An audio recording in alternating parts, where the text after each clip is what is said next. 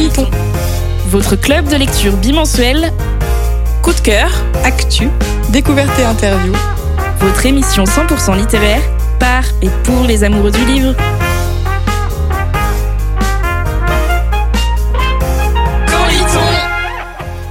Bienvenue dans Quand lit-on, votre club de lecture radiophonique à retrouver en podcast, à la radio et sur Twitch. À la base, on partage une passion, la lecture, mais on est aussi devenu une joyeuse bande d'amis. Au programme, coup de cœur, événements, invités et débats. Retrouvez-nous aussi sur Instagram, camp.ly.on, pour encore plus de fun et de coulisses. Alors, quand est-ce qu'on lit?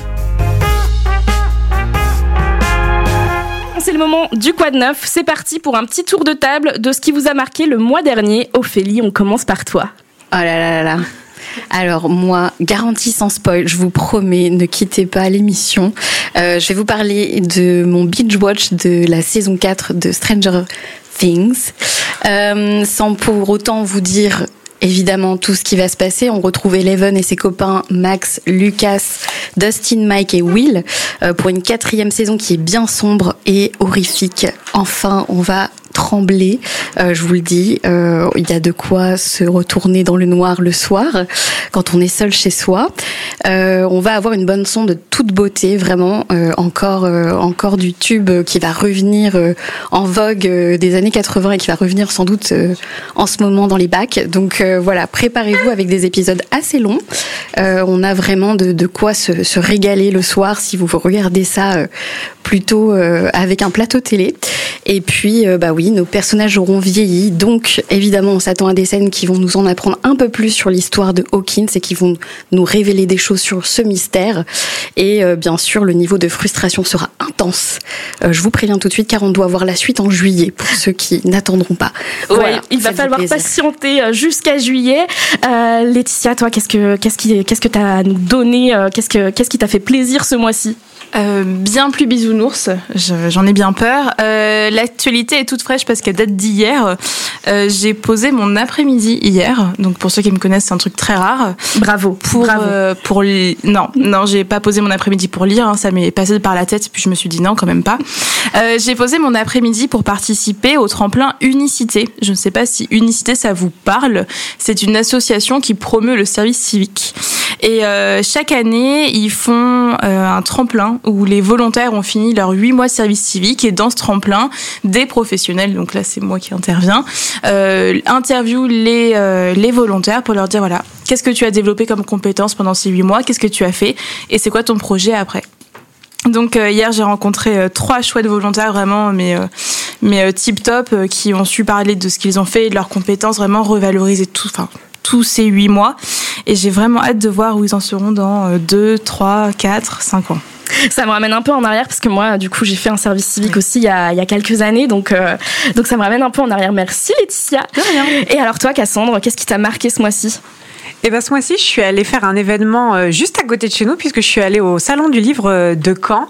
Euh, c'était très chouette d'avoir un événement littéraire à Caen ici, euh, et c'était essentiellement euh, de la littérature généraliste. Je sais qu'il y en a certaines parmi vous qui ont pu aller y faire un tour aussi. Hum, et même si c'est pas parce que je lis le plus, il y avait aussi les bouquinistes de Caen qui étaient là, et ça permet d'aller fouiner, d'aller chercher des BD, d'aller chercher des choses. Moi, je me suis procuré 5 Agatha Christie en collection jaune comme objectif de rattraper la collection de, de certains qui ont vraiment beaucoup d'Agatha Christie jaune. Et, euh, et, du coup, ça permet de, faire un tour, de découvrir aussi des auteurs euh, normands, ce qui est toujours intéressant. Le, le seul bémol à mon goût, c'est qu'il y avait pas de communication et que ça permet pas d'en faire un événement d'ampleur alors qu'il y aurait possibilité d'en faire quelque chose de vraiment chouette et j'espère que ça prendra euh, l'ampleur que ça mérite dans les années à venir. Ouais, je te vois hocher la tête, euh, Jordan. T'es d'accord avec Cassandre Ouais, ouais, j'ai trouvé euh, la, communication un peu minimale, en effet. Euh, alors que pourtant, on a plein de salons littéraires très très bons sur la Normandie. Hein. Rien que Rouen organise un très gros salon littéraire aussi tous les ans. On a d'autres villes, alors je, un petit peu plus loin, mais je, je, pense notamment à ah, Saint-Malo aussi, un beau festival à, à Saint-Malo avec une belle programmation. Donc Ouais, ça, ça manquait, ça manquait de- d'une plus forte com parce que ouais, à part des petits vieux, euh, pas vu beaucoup de jeunes hein, sur l'événement. On, on y était en direct en plus avec Radio Toucan et ouais, j'ai fait le tour des allées. C'était même l'imaginaire en fait. C'est ce que justement je te rejoignais Camille dans, dans un de tes posts dernièrement. Tu, tu disais euh, ça, ça manque d'une d'une représentativité euh, sur le, le, le genre young adulte en fait. Et pourtant, euh, il y a des plein de lecteurs friands sur le territoire. Ouais, il y a encore plein de choses à faire. Mais alors, le point positif du salon cette année, je sais pas si vous êtes d'accord, mais c'était quand même le fait que ça se passe à l'extérieur, à l'hôtel de ville. On a quand même une magnifique mairie à Caen. Et euh, ça, c'était plutôt cool euh, d'exploiter ce lieu. Je pense que ça a permis de le redécouvrir aussi parce qu'on on le connaît pas forcément euh, quand on y passe et quand on y vit de, tous les jours. Donc, ouais, il y, a, il y a quand même du positif. Tout de suite, on passe au conseil lecture. Chaque mois, euh, la team de Quand est-ce qu'on lit vous conseille des livres selon un thème et ce mois-ci, pour rester dans la thématique, on vous a sélectionné des livres en rapport avec les jeux vidéo. Alors, qui veut se lancer? Ophélie, je sens que tu as envie de te lancer. Évidemment. On vient de parler de plein de choses hyper, euh, hyper gaming, etc. Moi, ça me, ça me donne envie de vous parler de quelque chose. Donc, effectivement, il y a un petit moment, j'ai lu euh, Ready Player One euh, d'Ernest Klein, qui euh, est un roman de science-fiction qui a été publié en 2013. Euh, en France, c'était euh, les éditions Michel Lafon qui l'ont publié. Et euh, pour la petite histoire, donc on est en 2045. Projetez-vous donc dans un monde insoutenable, avec une crise énergétique, avec de la famine, de la pauvreté, de la guerre. Euh, évidemment, toute ressemblance avec des faits réels est purement fortuite, n'est-ce pas? Euh, donc, on est euh, dans un monde où il existe une oasis. L'oasis, c'est un système euh, de réalité virtuelle. Pour ceux qui ne connaissent pas, tu mets ta visière et puis tes gants haptiques et puis tu vas dans un dans un jeu de rôle virtuel. Voilà, tu as ton petit avatar et on va suivre l'histoire de Wayne, euh, Wade, pardon, qui a 18 ans et qui lui se lance à la chasse aux Easter eggs. Alors pour ceux qui connaissent pas les Easter eggs, c'est des clins d'œil dans des jeux vidéo.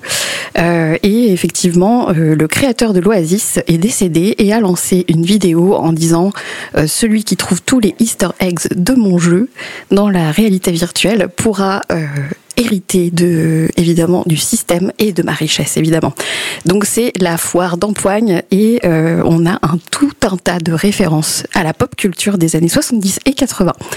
Et évidemment, euh, on va parler jeux de rôle, on va parler jeux vidéo de l'ancien temps, romans de fantasy, science-fiction bien sûr, musique, film et euh, moi je vous dis il faut avoir révisé vos classiques. Si vous les connaissez pas des années 70-80, je vous le dis le livre il est assez difficile à comprendre.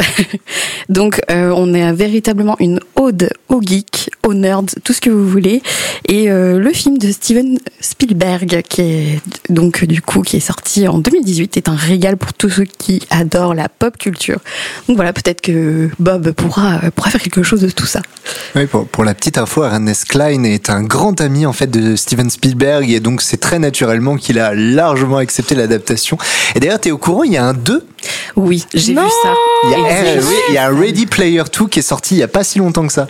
J'ai hâte de voir ça. Mais alors, du coup, on est dans le même univers, on est Ouais, toujours dans l'Oasis C'est la suite. En fait, le héros, euh, le héros donc euh, vient de, de vivre toutes ses aventures. Il espère être un peu au calme et en fait, il y a un casque de réalité virtuelle qui sort et donc il se retrouve à nouveau embarqué euh, dans dans l'univers virtuel, mais avec un, des nouveaux défis, tout un tas de nouvelles épreuves à affronter.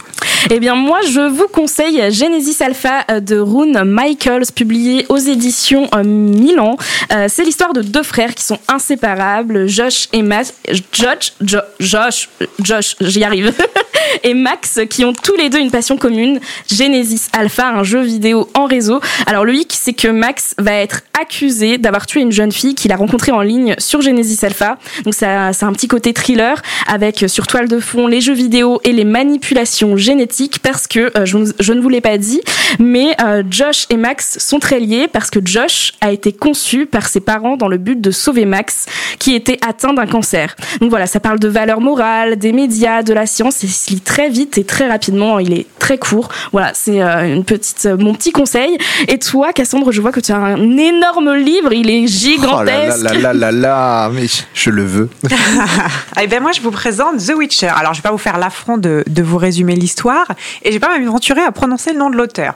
Mais pour vous résumer, moi, j'ai découvert The Witcher par la série et j'ai pas encore eu le temps de jouer aux jeux vidéo, mais j'ai pu lire les éditions illustrées de chez Brajlon. Et cette version illustrée, elle est vraiment très belle parce que c'est des peintures à, l'huile et l'histoire, c'est la même que dans les romans, mais les scènes sont vraiment magnifiées par cette toile. Bon, même s'il vous faut une très grande bibliothèque avec des grandes étagères.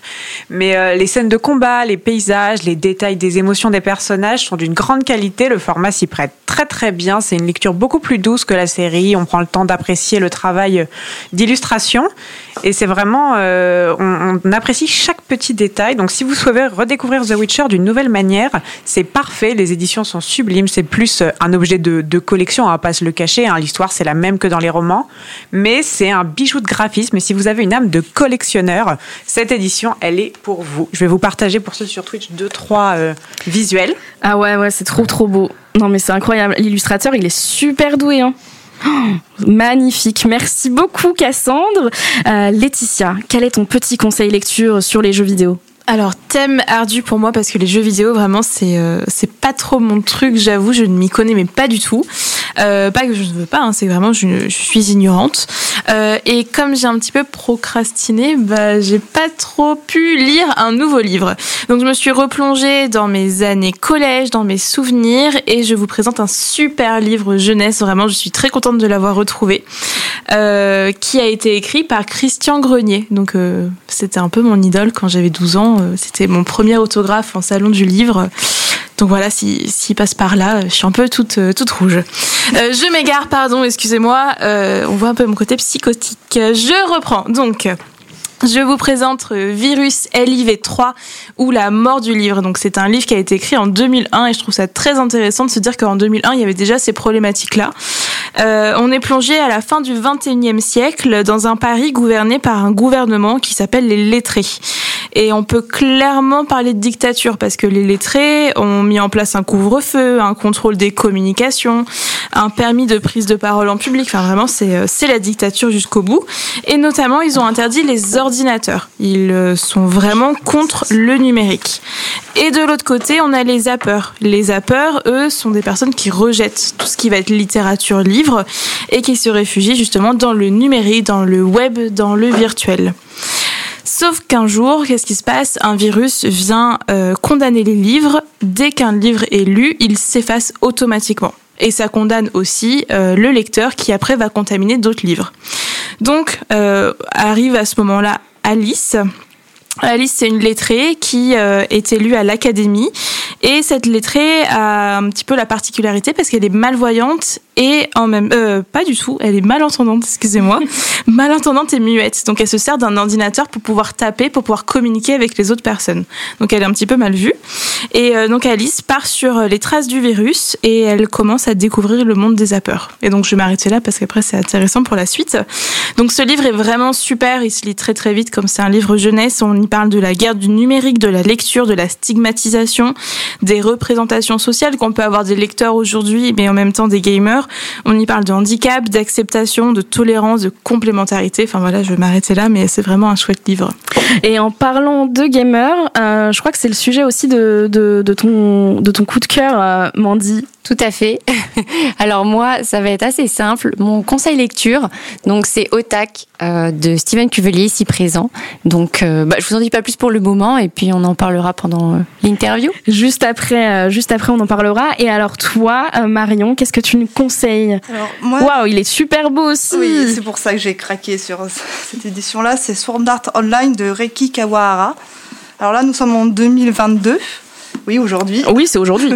Mais le livre est sorti en 2009, donc j'ai un peu de marge. Alors, il y a un nouveau jeu complètement immersif qui vient de sortir, qui permet aux joueurs, à l'aide d'un casque virtuel, de voguer complètement à l'intérieur du jeu. Et quelques mois après la sortie de ce jeu, il y a le concepteur du jeu qui leur annonce qu'ils sont piégés à l'intérieur du jeu et qu'ils ne peuvent pas en sortir, à moins de gravir les 100 étages à la forteresse dans laquelle ils sont téléportés. Et avec un petit bonus, une mort dans le jeu entraîne une mort réelle. Et de même si on les débranche dans la vie réelle.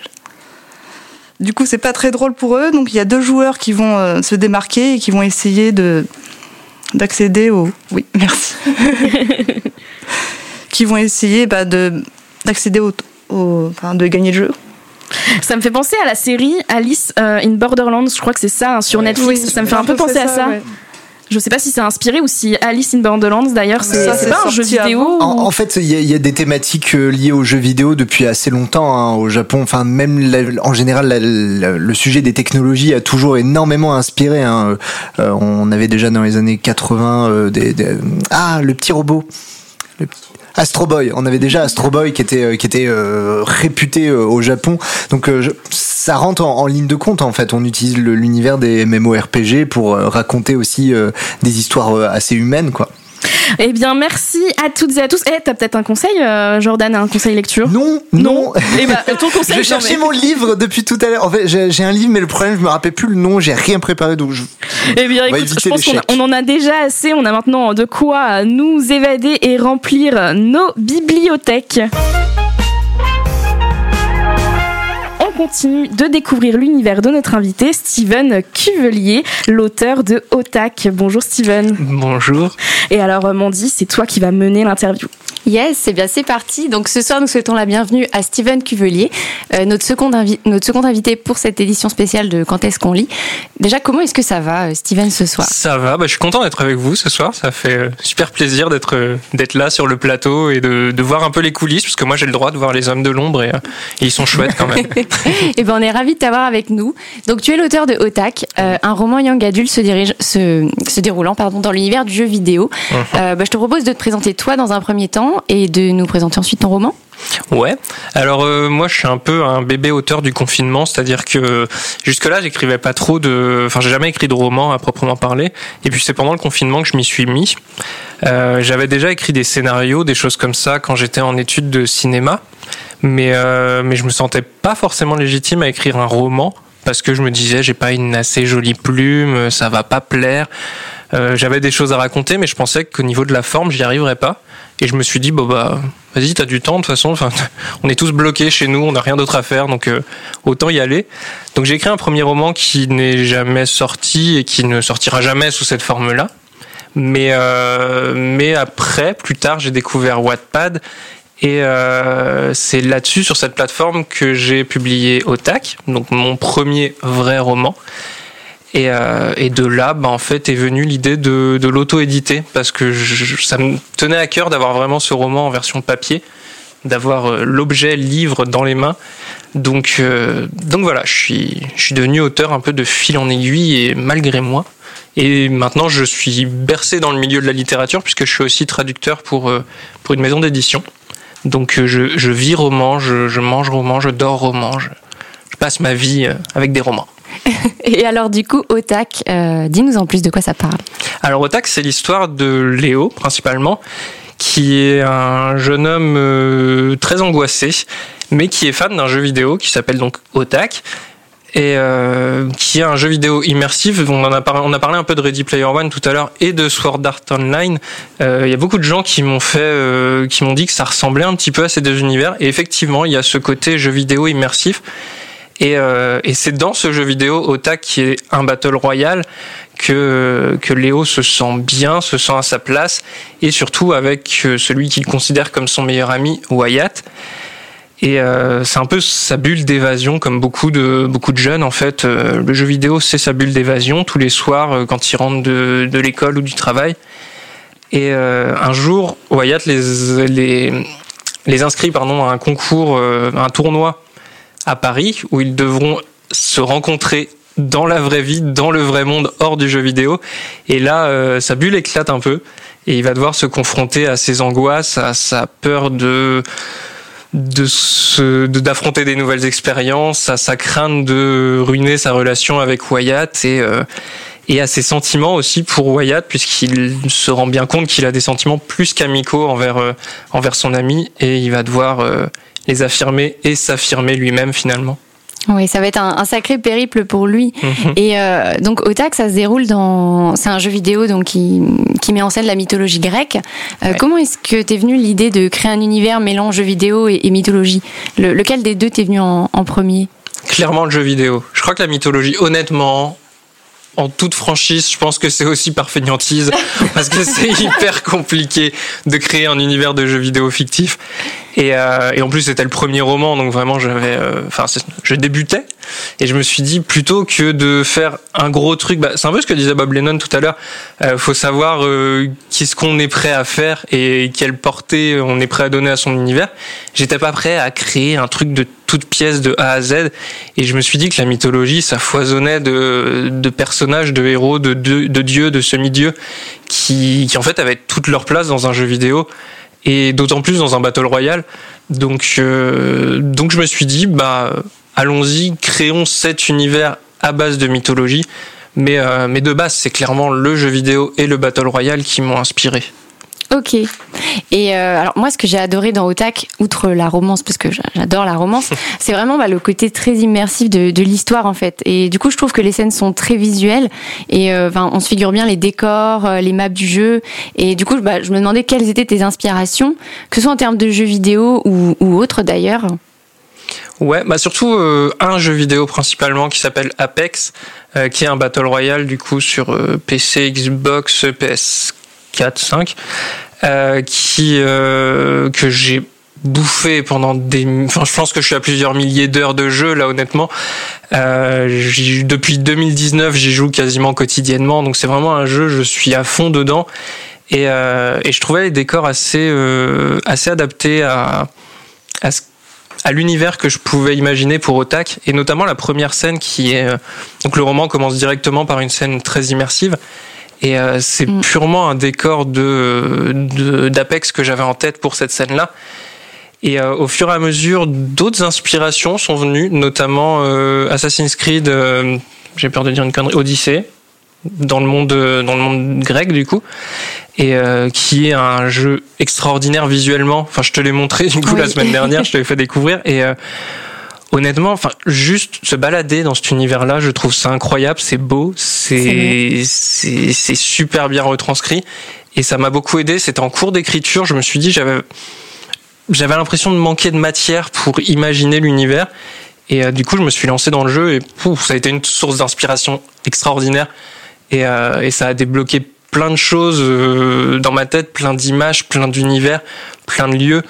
Et euh, donc ça a été vraiment mes deux sources d'inspiration à la base Apex et ensuite euh, Assassin's Creed Odyssey qui euh, qui m'ont forgé. Puis après plein de films aussi de séries de choses comme ça. Mais mais c'est vraiment les deux gros piliers de mon inspiration.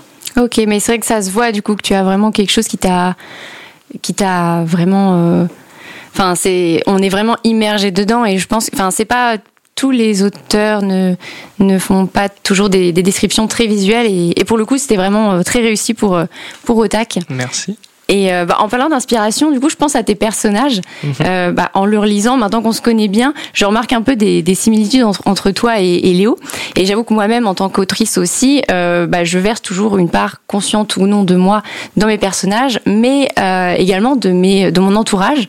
Est-ce que c'est aussi ton cas alors déjà vis-à-vis -vis de moi, ouais, Léo, c'est clairement, c'est clairement moi. Je, je pense que c'est le, le moi intérieur un peu caché qui, qui des fois s'affirme, des fois s'affirme pas, mais, mais en gros c'est celui que je, j'imagine un peu être. Donc, euh, donc oui, je suis très, euh, je me suis très inspiré de moi-même pour Léo. Et euh, je vais dire un truc, ça va pas lui plaire, hein, mais je me suis un peu inspiré de ma mère pour sa propre mère. Parce que elle a une tendance. Lu oui, elle l'a lu. Je, je, crois pas qu'elle ait fait le lien entre elle et le. Ce qui est pas plus mal. C'est une mère qui a une tendance à être très angoissée aussi, très stressée de tout et euh, très un peu rigide sur les bords. Et, euh, et je trouve que c'est un personnage que j'affectionne un peu, même si on le voit assez peu. C'est un personnage que j'affectionne beaucoup parce que parce que parce qu'elle a ce côté touchant ouais. dans, dans ses angoisses et dans son côté euh, très, très rigide. On sent que, bah, avant tout, elle se soucie, elle se soucie de ses enfants et c'est ça qui, qui, lui tient à cœur. C'est ça. C'est une maman euh, avant tout, ouais. Et on le voit, donc. Euh... C'est ça. Et tes, tes, autres proches ont lu au tag d'ailleurs? Est-ce qu'ils ont aimé? Ouais, alors c'est un peu compliqué. Je suis, je vis pas dans un environnement de lecteur en fait. Je suis un peu le, la, c'est ça, l'ovni carrément de mon, de mon univers. C'est-à-dire que c'est beaucoup de gens qui regardent des séries, des films, etc., mais qui lisent très peu. Mon copain a mis quand même six mois, je crois, à lire au tac. Et c'est le seul livre qu'il a lu euh, ces 12 derniers mois. Donc euh, c'est- vraiment... euh, je suis vraiment pas dans un univers de lecteur, mais certains l'ont lu et ont beaucoup apprécié. Et euh, notamment ma famille, ça m'a touché parce que bah, le jeu vidéo, c'est vraiment pas leur... c'est vraiment pas leur tasse de thé et leur univers et ils le connaissent pas. Et finalement, j'ai eu pas mal d'avis de gens qui qui sont pas forcément dans le milieu du jeu vidéo et qui m'ont dit que ça se lisait très bien et que c'était assez bien retranscrit. Donc à ce niveau-là, je suis plutôt content parce que je voulais pas faire un bouquin qui avec que du langage jeu vidéo, du vocabulaire, enfin qui serait uniquement pour les gamers. J'avais envie de faire un, bouquin qui parle à tout le monde tout en étant dans cet univers-là. Et euh, ben, nous, justement, on est trois autour de la table à, à l'avoir lu, il me semble. Camille, Marion et moi. Les filles, vous en avez pensé quoi? Euh, bah moi ça a été une très très très bonne lecture hein, Steven tu le sais et je suis vraiment euh, contente de, l'avoir lu de l'avoir découvert. Euh, je rejoins euh, Mandy sur sur la question de l'immersion dans l'univers. J'avoue que j'en- voudrais encore plus c'est clair. J'aurais envie de de retourner dans les différents différentes parties. Je trouve que c'était vraiment rythmé on s'ennuyait pas du tout. Et puis il y a aussi le côté bah, la romance la romance qui était très juste. Et alors pour revenir sur le personnage de la mère je trouve que justement c'est important en fait d'avoir ce ce genre de personnage parce que euh, c'est clair que les jeux vidéo bah moi quand j'étais jeune euh, internet les jeux vidéo euh, mes parents ils, ils- ils- c'était pour eux c'était l'enfer. C'était euh, au secours. Qu'est-ce qu'elle va faire ma fille Euh, donc euh, je trouve que c'était important d'avoir aussi cette figure on, on voit pas souvent les parents dans les romans euh, Oui. pour ados euh, young adultes on voit vrai. pas souvent les parents on sait pas ce qu'ils font hein. les parents ça se trouve ils, ils disparaissent mais là du coup c'était intéressant et c'était important je trouve Ouais, complètement. Et puis il y a aussi euh, le personnage d'Omar que moi j'affectionne particulièrement, qui est, qui est totalement d'une autre génération, puisqu'il est pas loin de la retraite, et euh, qui, qui pour le coup suit ces, ces jeunes et euh, tous les héros de l'histoire, de l'aventure. Il les suit de loin, il connaît rien au monde de jeux vidéo, mais il le regarde jamais avec jugement et il se rend bien compte que bah, ça les a permis de se souder et de, euh, et de développer une certaine identité, de devenir des adultes en fait. Donc, euh, donc je voulais avoir ces différents regards d'adultes qui, qui n'y connaissent pas grand-chose aux jeux vidéo et qui les comprennent surtout pas, mais pourtant qui arrivent à accepter que bah, leurs enfants euh, se, se plaisent dans cet univers-là. Et je pense que c'est important de, même si c'est pas notre génération, d'accepter que bah on connaît pas tout. C'est comme la génération de parents actuels avec TikTok, les réseaux sociaux. Ça peut faire peur, mais ça peut être aussi génial. Et, euh, et je pense que faut faire confiance aux jeunes pour euh, pour qu'ils développent leur identité euh, sur ces, par ces biais-là finalement. Complètement. Et toi, Marion, un petit mot sur Otak Moi, j'ai adoré. J'étais enfermée d'une bulle du début à la fin du livre. Avec la playlist aussi, qui est géniale, faut le dire aussi. Merci. Non, moi, j'ai eu un énorme coup de cœur pour ce bouquin. Et bah justement, Marion et moi, on avait envie de partager avec vous un petit extrait qu'on a adoré. Euh, donc, on vous a concocté une petite prestation aux petits oignons. Marion, est-ce que tu es prête? Prête. On a ramené le théâtre avec nous. hein. ah excellent On est dans le, dans le game là. Ah ouais, non, mais elles, elles ont pris le décor et tout, quoi. La toge. Je suis armée. Oh, génial. Alors, Moi aussi. pour, ceux qui nous écoutent en FM, elles viennent de, de- elles viennent de se déguiser littéralement. Euh, Allez voir les images sur Twitch parce que euh, ça vaut le détour. J'attends que tu sois prête. Oui. Oubliez pas le micro. Donc, j'incarne Wyatt. Et moi, j'incarne Léo. Tu trouves du bon loot? T'es con, tu m'as fait peur. Désolée, Léo. Mais tu te rends compte On participe à un tournoi d'Otak. Tout paraît si normal et pourtant. Ouais. J'ai l'impression d'être tranquillement assis dans ma chambre à jouer avec toi comme n'importe quel autre jour.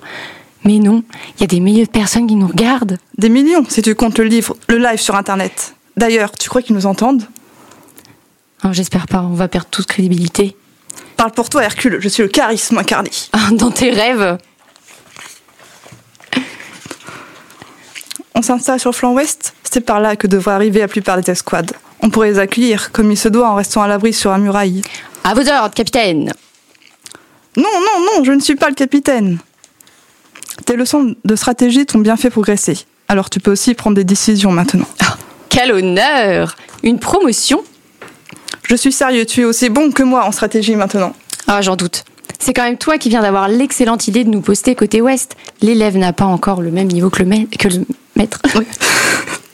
Ton tour viendra, jeune Padawan. Et maintenant? Maintenant, on attend.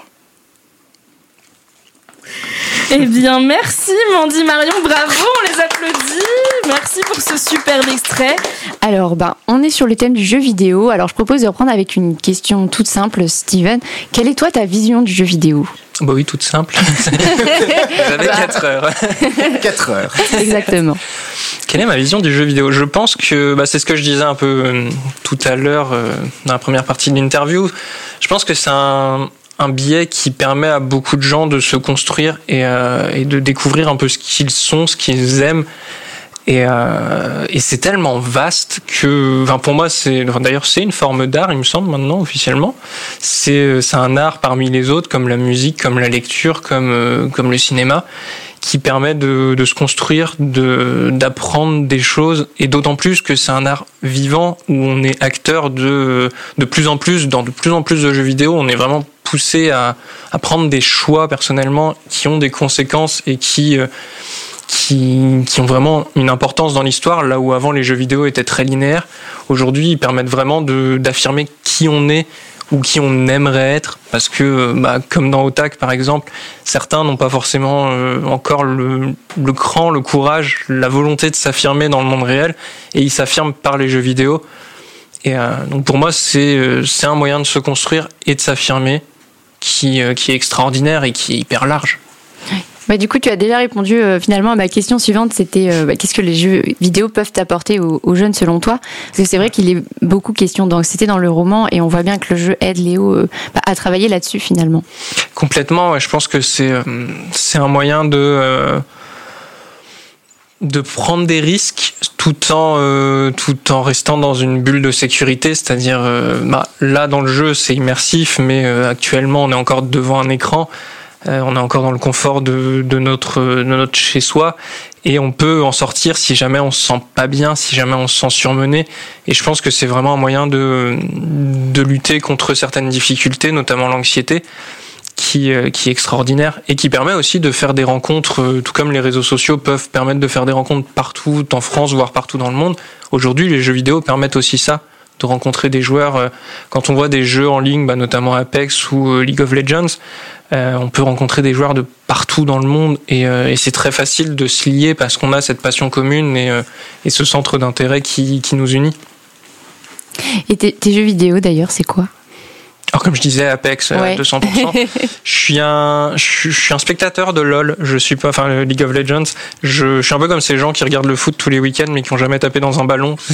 je sais pas jouer à LoL. Je suis nul à LoL. Je joue le personnage le plus, le plus mignon mais le plus inutile du jeu, qui s'appelle Nunu. C'est un gros nounours, un espèce de gros yeti. Je le trouve génial, mais euh, mais je suis nul. Et euh, alors que tous les week-ends, je regarde des compétitions de LoL euh, toutes les semaines. Donc, euh, donc LOL, ouais, je suis un gros spectateur, pas un gros joueur. Et après, euh, je, papillonne un peu sur plein de jeux, Assassin's Creed, les Final Fantasy, euh, les Lego aussi. Je trouve que les jeux Lego sont géniaux et super drôles. Donc, donc voilà. Et j'ai récemment découvert Lost Ark, qui est un peu mon premier MMORPG, parce que j'ai jamais trop fait de MMO. Et il est plutôt cool. Il est plutôt cool. Bah moi je pense que ce serait clairement au tac si je jouais à du Battle Royale parce que la mythologie grecque je trouve ça vraiment fascinant et euh, bah, du coup aux amateurs de quel jeu vidéo est-ce que euh, ton roman serait susceptible de plaire finalement? Bah, euh, ceux que je viens de citer, Apex, Ouais. LoL, etc. Mais euh, tout ce qui est tout ce qui est stratégique, tout ce qui est jeu de collaboration aussi. C'est euh, donc Otak, c'est un jeu en escouade de deux et et c'est très collaboratif, c'est très stratégique et il faut il faut de la réflexion, il faut enfin c'est un univers qui se construit, qui, doit se qui doit se maîtriser un peu comme je peux le voir dans League of Legends par exemple où c'est un lore très très vaste et beaucoup d'objets, beaucoup de choses, beaucoup de capacités qui sont en constante évolution. Euh, Otak c'est un peu ce, modèle là. Donc euh, je pense que les amateurs de, LoL ou de Apex pourront s'y retrouver assez facilement. Ok, bah du coup j'espère que vous avez pris des notes. hein. Et euh, autrement, moi j'aimerais faire un petit focus sur un, un point euh, très important du roman, euh, puisqu'on est sur une romance queer. Et euh, bah, on sait que bien souvent, malheureusement, dans le milieu sportif, l'homosexualité c'est très tabou. Est-ce que c'est le cas dans le domaine de l'e-sport? À ma connaissance, ouais. C'est vraiment, il y a très peu de, de joueurs professionnels qui, euh, qui affirment leur, euh, leur homosexualité, leur bisexualité, etc. C'est euh, là récemment, il y en a eu un qui se prénomme Biofrost, qui joue dans la ligue américaine, qui en a parlé publiquement et c'était tellement un événement que tout le monde en a parlé, même en dehors du milieu du gaming, parce que c'est très rare. C'est un peu comme les footballeurs qui, qui font leur coming out, c'est très très rare. Et du coup, c'est un peu un non-dit dans ce milieu-là. Déjà, ils parlent très peu de leurs relations sentimentales, mais clairement, euh, tout ce qui est relations queer, on en entend encore moins parler et c'est très invisibilisé dans, dans le milieu de l'e-sport. Donc oui, ça reste un tabou. Et euh, je pense que c'est vraiment dommage.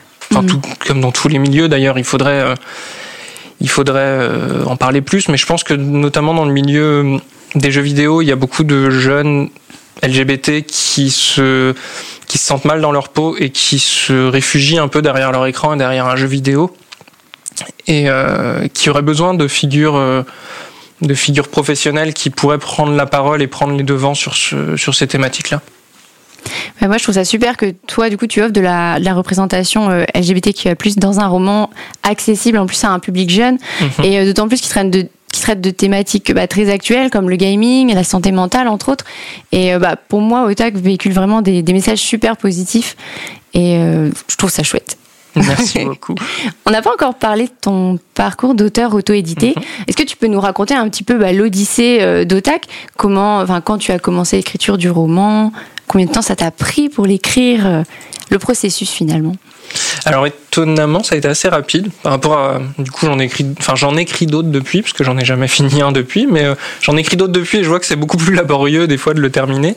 Celui-là, ça s'est fait assez vite, ça s'est fait entre mars 2020 et juin 2020.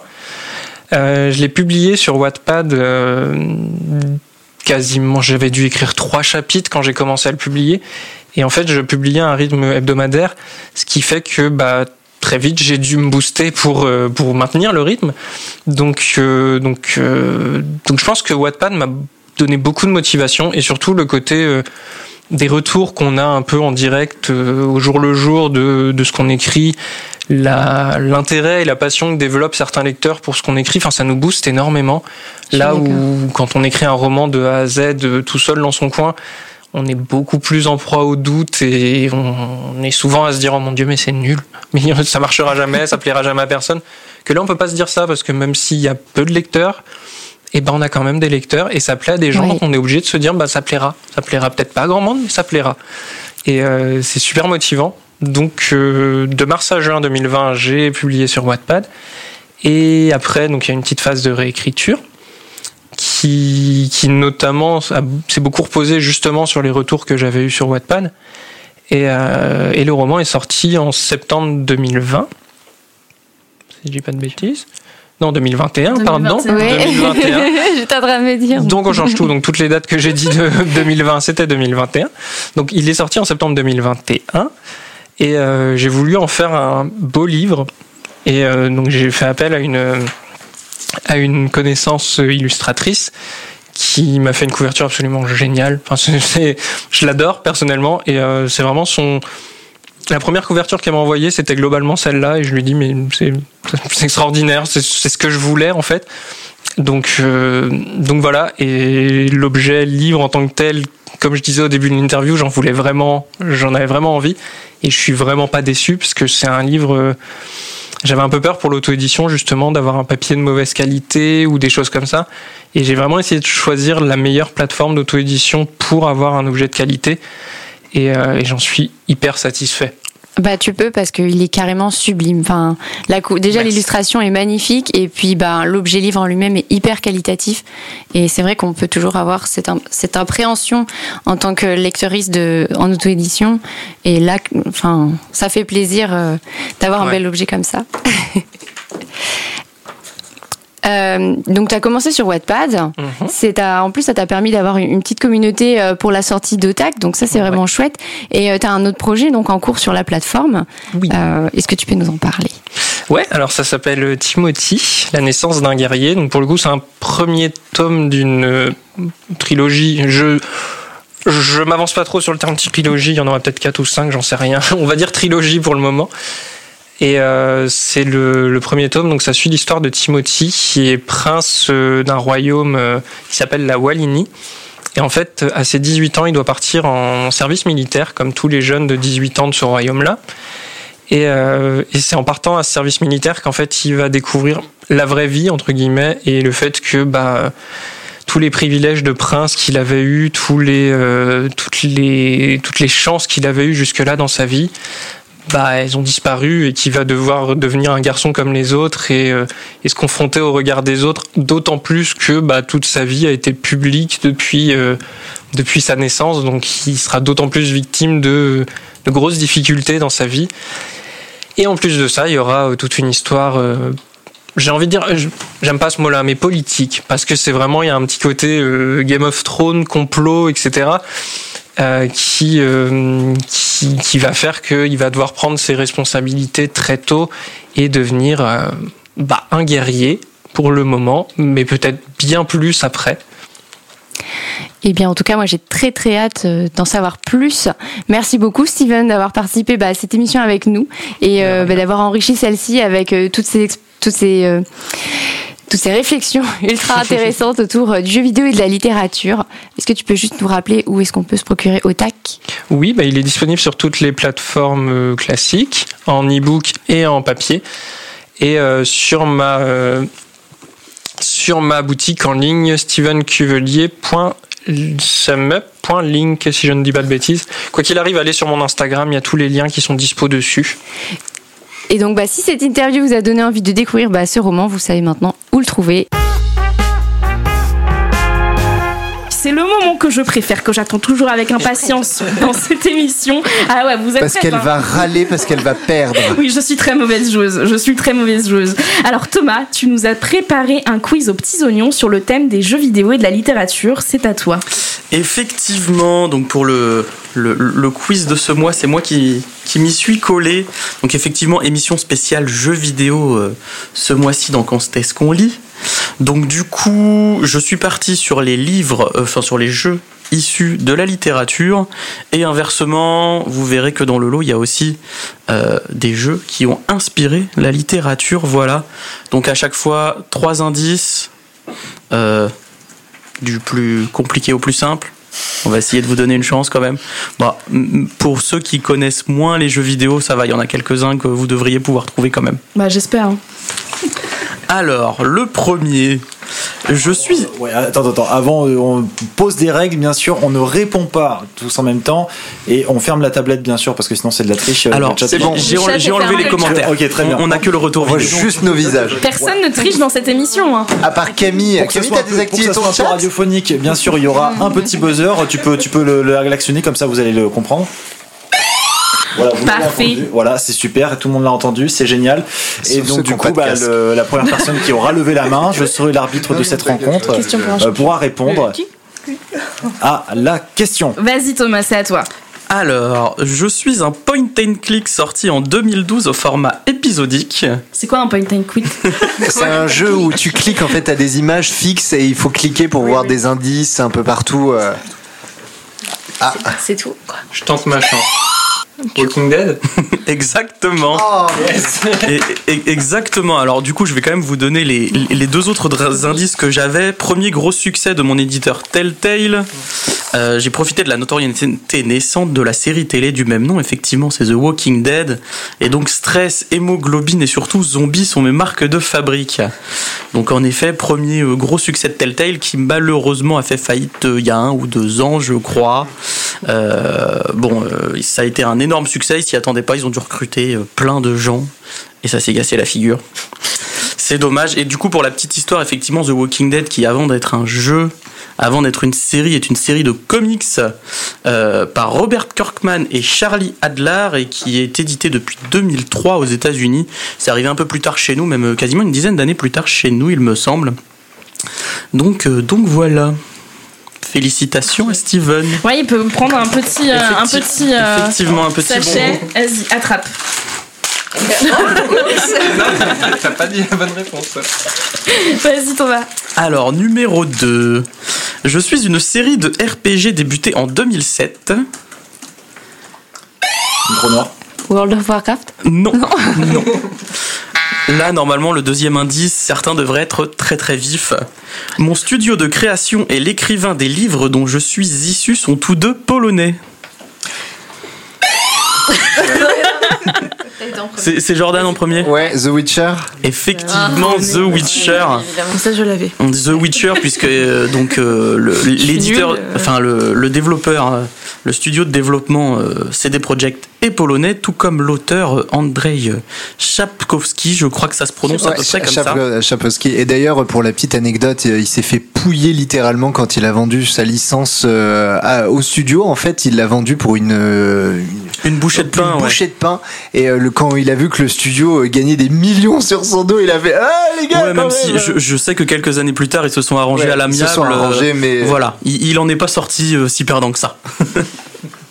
Et donc le, le troisième indice euh, pour info, c'était euh, Netflix s'est lui aussi récemment emparé de Bah cet oui. univers avec la série. euh, on a eu la saison 2 il y a quelques mois maintenant.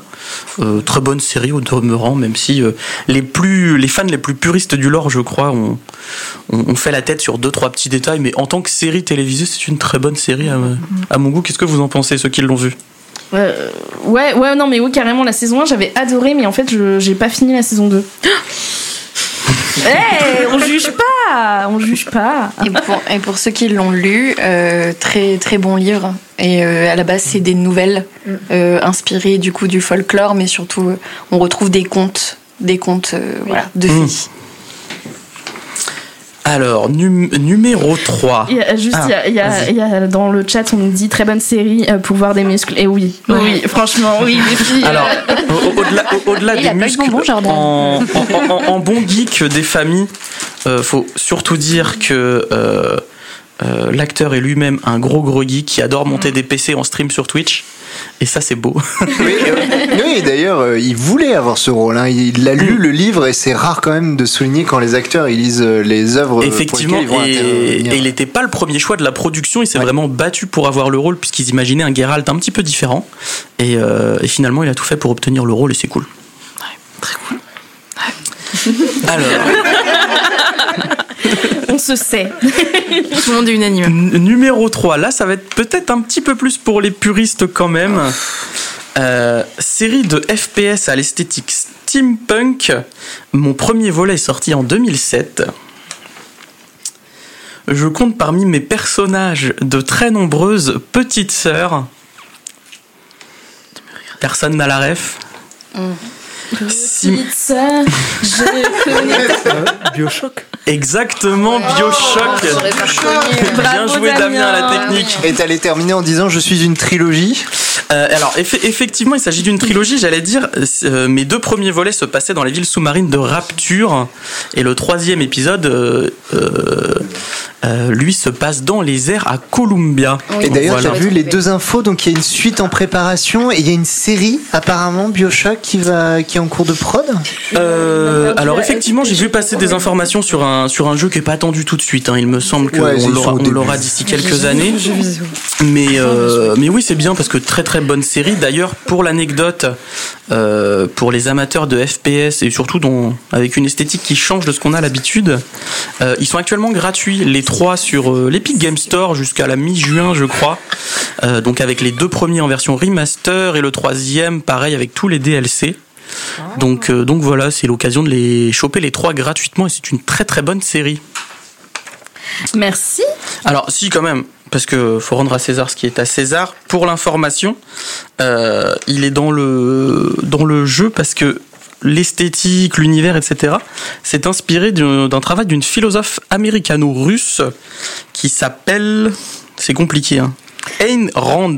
Voilà. Bon, ça va, c'est simple en fait. Euh, ouais, mais écrit A-Y-N. Euh, je- J'avais plein de choix de prononciation. C'est vrai, c'est vrai. Allez, une dernière question. Dernière question. Ouais, parce que le temps file. Ça marche. Et bah, je, je vais ch- choisir celle qui me fait le plus plaisir. Euh, je suis un platformer sorti sur Super Nintendo. Donc ça remonte à quelques années maintenant. Réputé pour, la, pour, pour ma difficulté, j'ai été remis au goût du jour par une vidéo du joueur du grenier. Euh, celui sur Tintin? Ah, oui, Tintin au Tibet. Tintin au Tibet, exactement. Il fallait avoir la ref.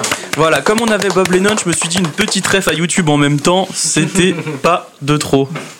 Bah carrément, bah merci beaucoup euh, Thomas. Euh, franchement, euh, sympa, t'es- t'as travaillé le truc quand même, hein. tu me dis que t'as fait ça à la rage. Il a fait ça à la rage. Chouette. Ah bah, euh, quand je fais les choses, je les fais bien. Ah quel champion. Il avait à chaque fois la petite anecdote qui allait. Non, franchement, euh, c'est propre.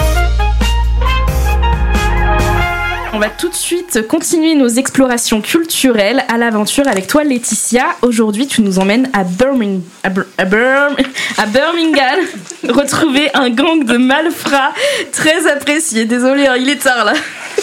Alors en fait c'était un peu le truc de base. J'ai vraiment cru que j'allais glisser dans Peaky, Peaky- Peaky Blinders. Voilà, je sais même pas non plus le dire dans Peaky Blinders, mais en fait pas du tout.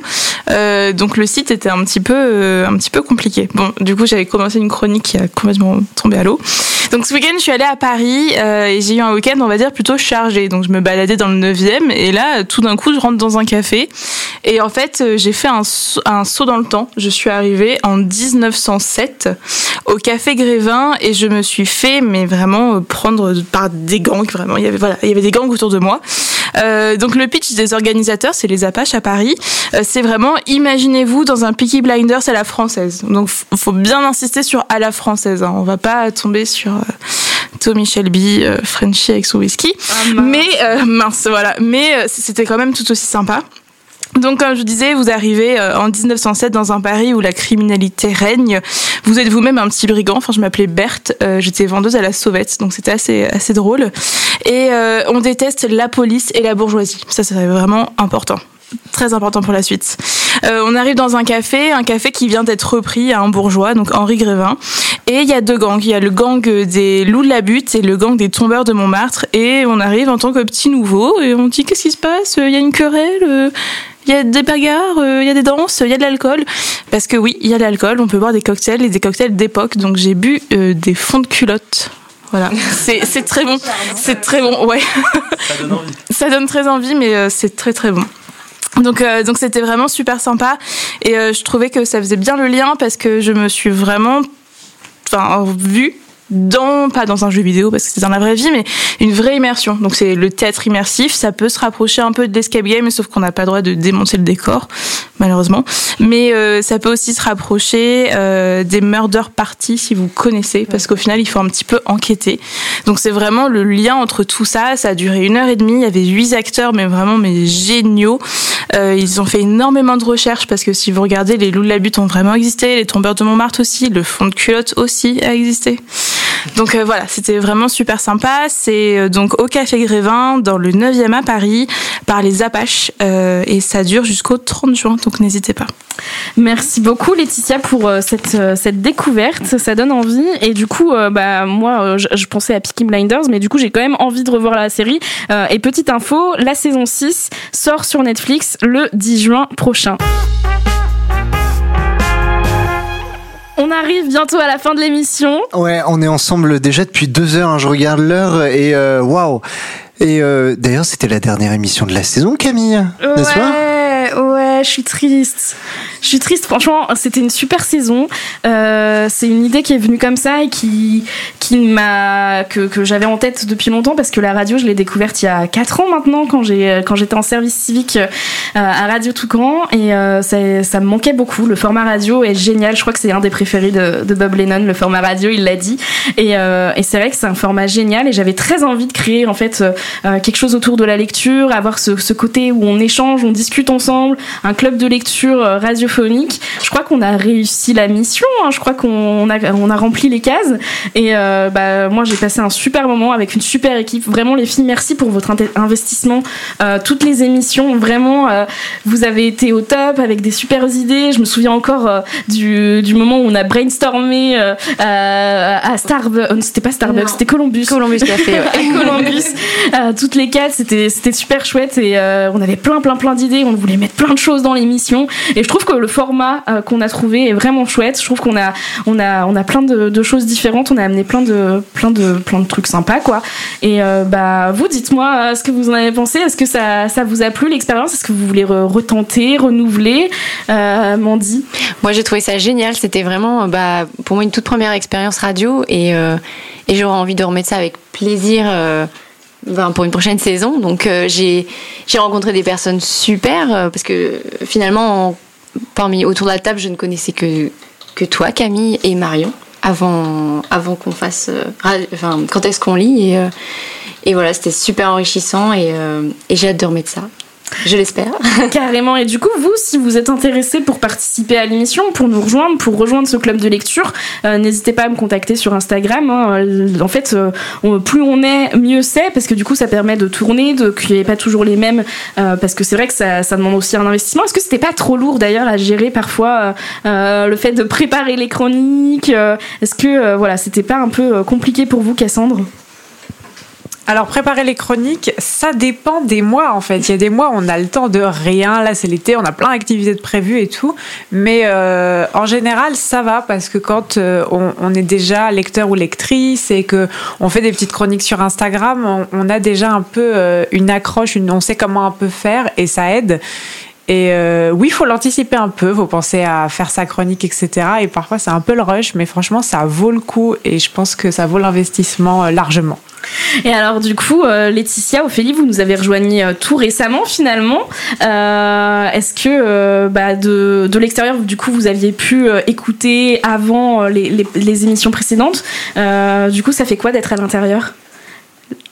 Ah bah c'est trop bien de rejoindre l'équipe, même si c'est sur le terrain. En plus, ouais, on a rejoint en même temps, puis on a fait, euh, on a fait euh, des petites blagues ensemble, c'était chouette. Donc euh, effectivement, ça, ça fait plaisir. Donc on espère continuer. En tout cas, moi, c'est le cas. Mais carrément. Moi, vraiment, la radio, j'adore. J'en ai fait avant, j'en fais là. Et en fait, de l'extérieur, je regardais les vidéos et j'écoutais. Je me disais, oh, mais j'aimerais vraiment trop y être. Genre, ça a l'air trop bien. Et donc, j'ai pris mon courage à deux mains. J'ai envoyé un message. J'ai dit, moi, je veux venir. Et au final, bah, je suis là. Donc, euh, si vous avez envie de venir, venez. Parce que vraiment, c'est possible. Enfin, ils sont tous super chouettes. Euh, Je les ai vus pour la première fois à Kiss Co. Donc, on a bien mangé, on a bien rigolé. Euh, Enfin, vraiment génial. N'hésitez pas à y aller. Oui, parce que en dehors de la radio, c'est aussi le moment de pouvoir échanger tous ensemble, tous ensemble autour de la lecture. On papote, on parle, euh, voilà, de bah, de la vie aussi en général. Quoi, c'est c'est vraiment au-delà. Je pense qu'on est devenus amis, hein, au-delà de, de la radio. Et je, pense- je pense que c'est c'est des rencontres humaines. Euh, je sais pas si tu veux ajouter quelque chose, Marion. Je dirais juste lecture, nourriture. Lecture, nourriture. On mange beaucoup en lisant. Il faut accompagner ces lectures euh, d'un- bon euh, d'un bon snack. C'est vrai, c'est vrai. C'était Quand lit-on Un podcast 100% littéraire à retrouver sur Twitch et Radio Toucan. Nous espérons que cet épisode vous aura plu et si c'est le cas, n'hésitez pas à en parler autour de vous et à nous rejoindre sur Instagram at camp.ly.on.